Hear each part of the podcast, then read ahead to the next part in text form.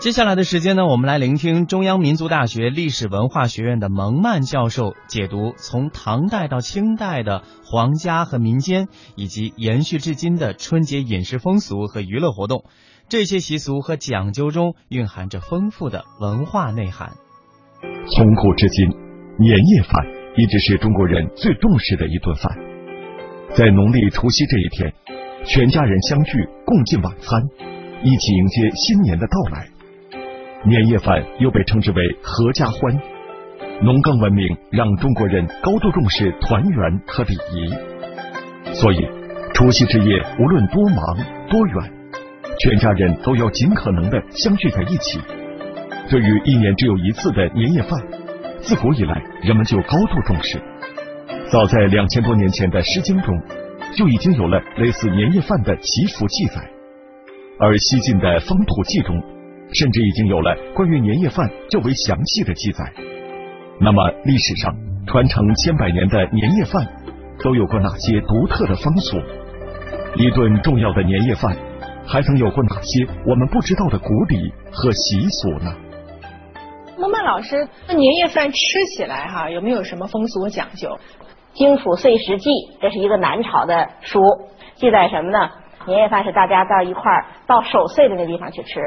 比如说你们家打算在客厅里守岁，OK，你到客厅吃。嗯。你们家打算在厨房里守岁，你到厨房吃。你们家真打算在院子里守岁，那你在院子里吃。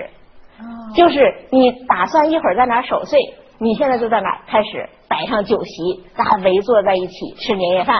啊，就是场所还是固定的，对，一个地方。没错，就是你们家你自己去选，选一个岁守岁的一个地方。啊，不像我们今天说在饭厅吃完饭到客厅里看电视不行，在一个地方，哎，啊一边吃一边聊，然后时间流逝，马上就到子时了，然后这一天就换成下一天了。反正你在哪守岁，你就在哪吃饭，而且这饭呢不能吃完，这是一个很重要的变化，要有剩，剩到什么时候吃啊？剩到什么时候吃呢？剩到正月十二。一直要剩到正月十二，这一年的饭不能够完全把它吃光。到正月十二的时候，你再把它给丢到路上去，就是再剩下的东西，那不都坏了吗？吃十二天呢？那你可以考虑一下，比方说吃腊肉，吃。油炸食品，吃那些不容易坏的，怎么那么死心眼儿？对，那个时候也没有生鲜食品啊。对，你留一部分嘛，吃一部分留一部分。咱们现在也是这个讲究。比方说春节，我不知道你那边习惯，我们老家习惯，这鱼你就不能吃完。啊，也就是那个你点一点而已，你大部分得留下来，吉庆有余嘛。啊，感情这还是老规矩，老规矩。至少我们知道，从南朝的梁那时候就开始了，而且那个时候呢，一直到十二天之后，到正月十二，你再把它给丢到路上去，这个时候就吐故纳新了，过去的就彻底过去了，我们开开心心迎接新的一年了。哦，这个吃年夜饭在古代还有这么多的老礼啊。嗯，那。古代的朝代有没有一些其他的活动？比如说文娱活动有没有？那有啊，祭神呐啊，祭神就不是用食品来祭了，那就是用舞蹈啊啊。古代有一个著名的，现在有一些地方也有大傩傩戏，对傩戏。傩戏是中国保存最古老、最完整的古戏曲之一，有着数千年的历史，堪称中国戏曲的活化石。傩戏最早的诞生，并不是为了年夜饭。而是起源于原始社会的图腾崇拜。傩字在古书上意为驱鬼逐疫。到了三千多年前的商周时期，傩戏已经正式形成了一种固定的驱鬼避灾的祭祀仪式，一直延续下来。在唐朝时，傩戏已经是年夜饭前一项重要的表演，其重要的程度相当于今天人们的春晚。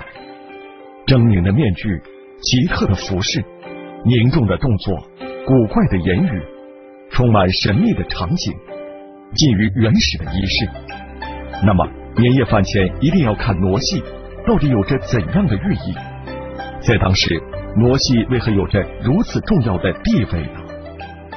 这个傩啊，其实就是鬼呀，异鬼。异鬼当时怎么做呢？就是找一些小孩儿，像汉朝的时候，找十岁到十二岁的这个小童子啊，宫里头这些小小孩儿扮成这个鬼的样子，扮成伥鬼的样子，然后呢，再有一个很魁梧的这样的一个人，扮成什么呢？扮成方向，方向是古古代抓鬼的那个人。嗯。然后再请一些壮小伙子扮成十二个野兽，这也是吃鬼的猛兽，各有各的名字了。哎，然后在这跳。跳来跳去，最后的意思是什么呢？最后的意思肯定是这些鬼打不过那些吃鬼的人，鬼打不过方向，鬼打不过猛兽，然后最后他们被打败，这个驱鬼的仪式就算过去了。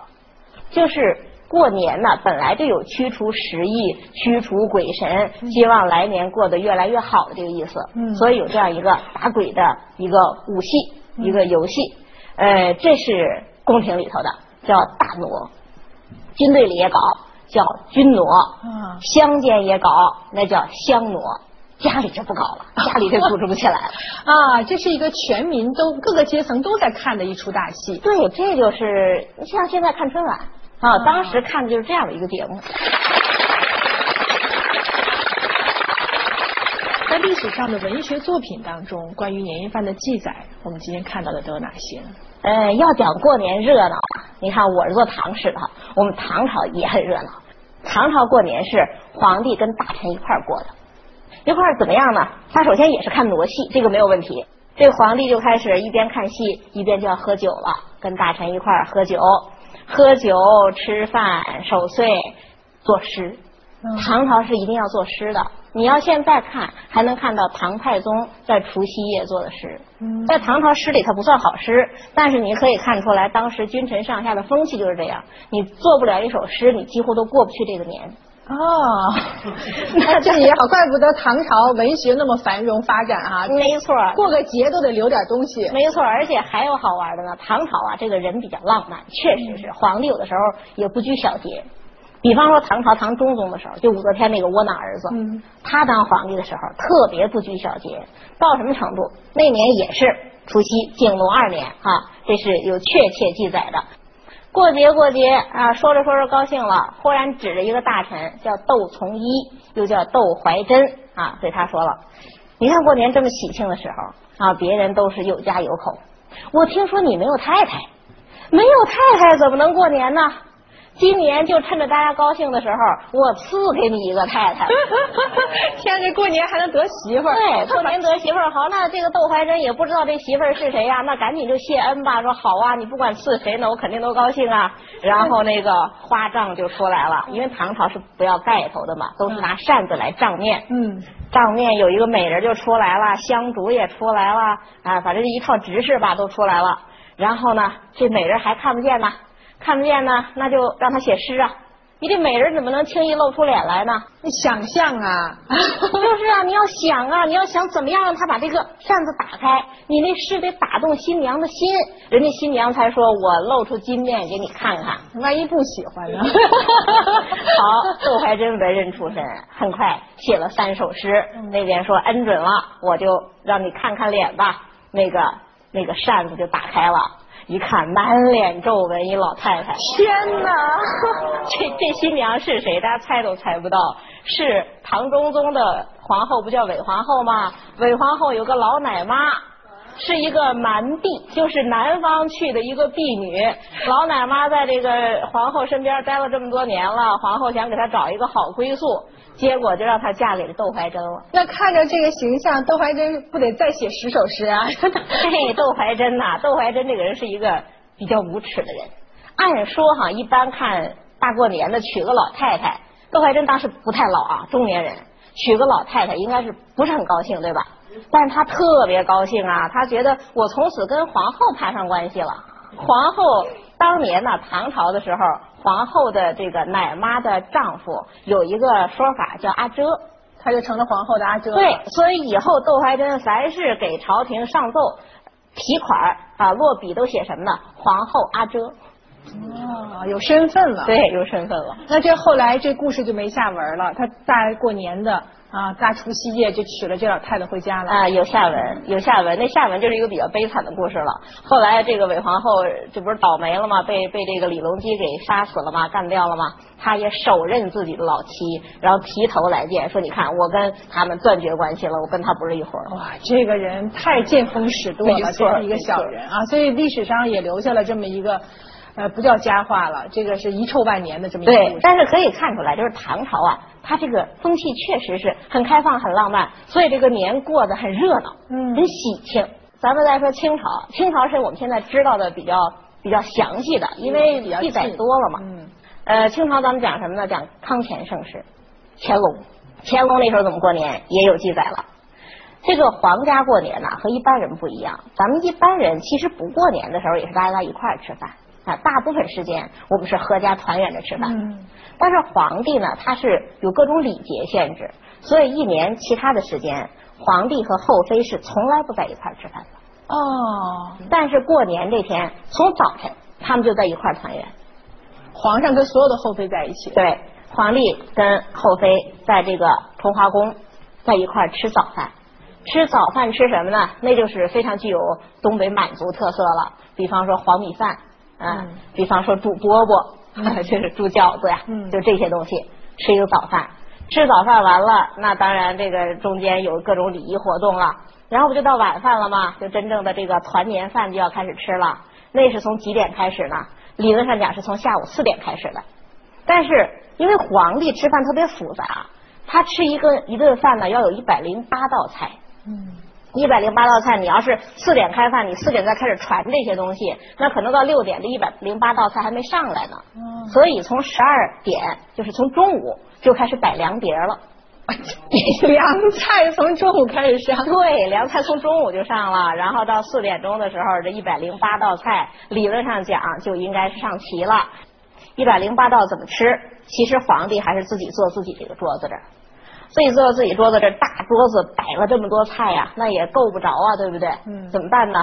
还有一个鸡儿，一个一个像我们现在这茶几一样这样的东西，一道一道往这上。那你皇帝要是喜欢的话，你就夹一口，夹一口，然后这个菜撤走，撤走到哪儿去？撤走这个时候就到后妃那边去了。嗯。这叫传宴。什么意思？皇帝现在吃的。后妃也在吃，那皇后也在吃，妃子也在吃，就等于大伙一块在吃了。嗯，其实他们根本不在一张桌子上。怎么样？这从唐代到清代啊，一直到现在，这年夜饭是怎么吃的？我们已经知道了，很感慨吧？大卫，你张个大嘴，你表示惊讶是吗？对，对，就是准备那么多那天。他们怎么保证这个食品的安全的问题？因为这个要有层层的试验，不是说你这个菜做好了，直接你想端上来就端上来的，有一层一层的这个验这个食品验毒的问题。而且呢，呃，这是因为这个哈，就引申出一个问题来：皇帝永远吃不着好菜。道理在哪儿？御膳房到你看他这个年夜饭在乾清宫吃嘛。到乾清宫那远了去了，非常非常的遥远，所以那菜都闷的都快烂了，才能走到那儿去呢。而且要先有这个这个官员呢给他试吃试吃，所以呢最后这个就是大家只能说皇帝吃了一个热烂熟。花海鸡，因为年夜饭的意思是除夕的晚上的一一个聚餐是吧？嗯嗯。我们我们韩国的那个。年饭是年早饭，我们早上对早上九点开始开始吃，中午吃，晚上也吃，就一天。哦，那你们跟湖北是一样的。现在说湖北黄州那边就是早晨吃这个，那就不叫年夜饭了哈，叫团年饭。早晨吃这顿团年饭了。年夜饭中的一道神秘的长寿菜究竟是什么？说他是太阳他舅舅。年夜饭上。古人在敬酒中有着怎样独特的礼仪？最小的孩子最先喝，最老的那位您是最后。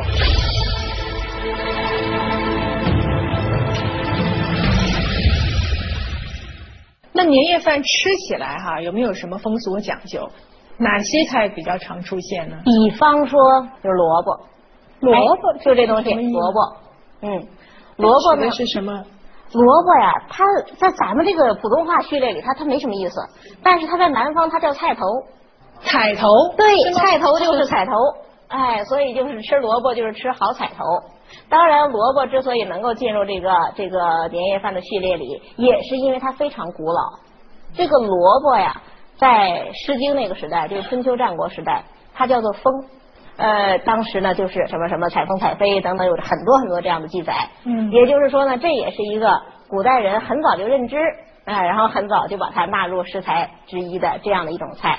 当然，萝卜咱们现在也知道，它养生功能也很强嘛。嗯，这个不是说是萝卜上场，郎中下场嘛。嗯啊，冬吃萝卜，夏吃姜。哎，不劳医生开药方，小人参啊，这是萝卜，也是呃性温润。嗯其实韭菜也是啊。韭菜，这取长长久久的意思吗？对，长长久久的意思。而且韭菜，这是中国一个原生蔬菜。你看，在《诗经》里就讲韭菜啊，就是这个献高祭酒啊，嗯羊羔和韭菜，这个是一对好搭配，冬天吃这个暖和。嗯，还有一个，还有一个咱们北京吃的了，这东西荸荠，荸荠，荸荠叫马蹄儿啊，呃，还叫这个土栗子。呃，为什么吃荸荠？避奇，荸避奇，人都来齐了。啊什么时候人也来不齐？就是过年这天啊，打一千骂一万，三十晚上也得吃顿团圆饭。啊，所以荸荠是象征着地齐，家庭成员都齐了。哦，哎，这个有有地方性，反正不管是哪个地方，你看菜头啊，那是南方人的讲究；鼻涕是咱北方人的讲究，反正都是有好意思。嗯。您刚才说的几种蔬菜哈，在年夜饭在饭桌上出现，主要是因为他们有一个好的口彩。嗯，那么就从人的这个保健健康的角度来讲，还有哪些蔬菜是比较在饭桌上常见的呢？哎，有一种菜有些地方吃，就叫五行菜，一一种野菜呀、就叫马齿苋。这个大江南北这菜都有，就在路边长。怎么叫五行？五行菜，因为它跟五行特别一致。你看这个这个菜哈，它一身一这个一下子包含了五种颜色。它的叶子是青的，梗是红的，花是黄的，籽儿是黑的，根儿是白的。啊 也就是说，这个五种颜色在它这一身上汇齐了，这是它的一个好处。人们说这代表五行嘛，啊，我们中国人就信这个五行啊。那另外呢，这菜还有一个好处，它死不了，不怕晒。夏天多热，太阳多毒，它晒不死。而且还有一个传说，说它是太阳他舅舅，怎么回事呢？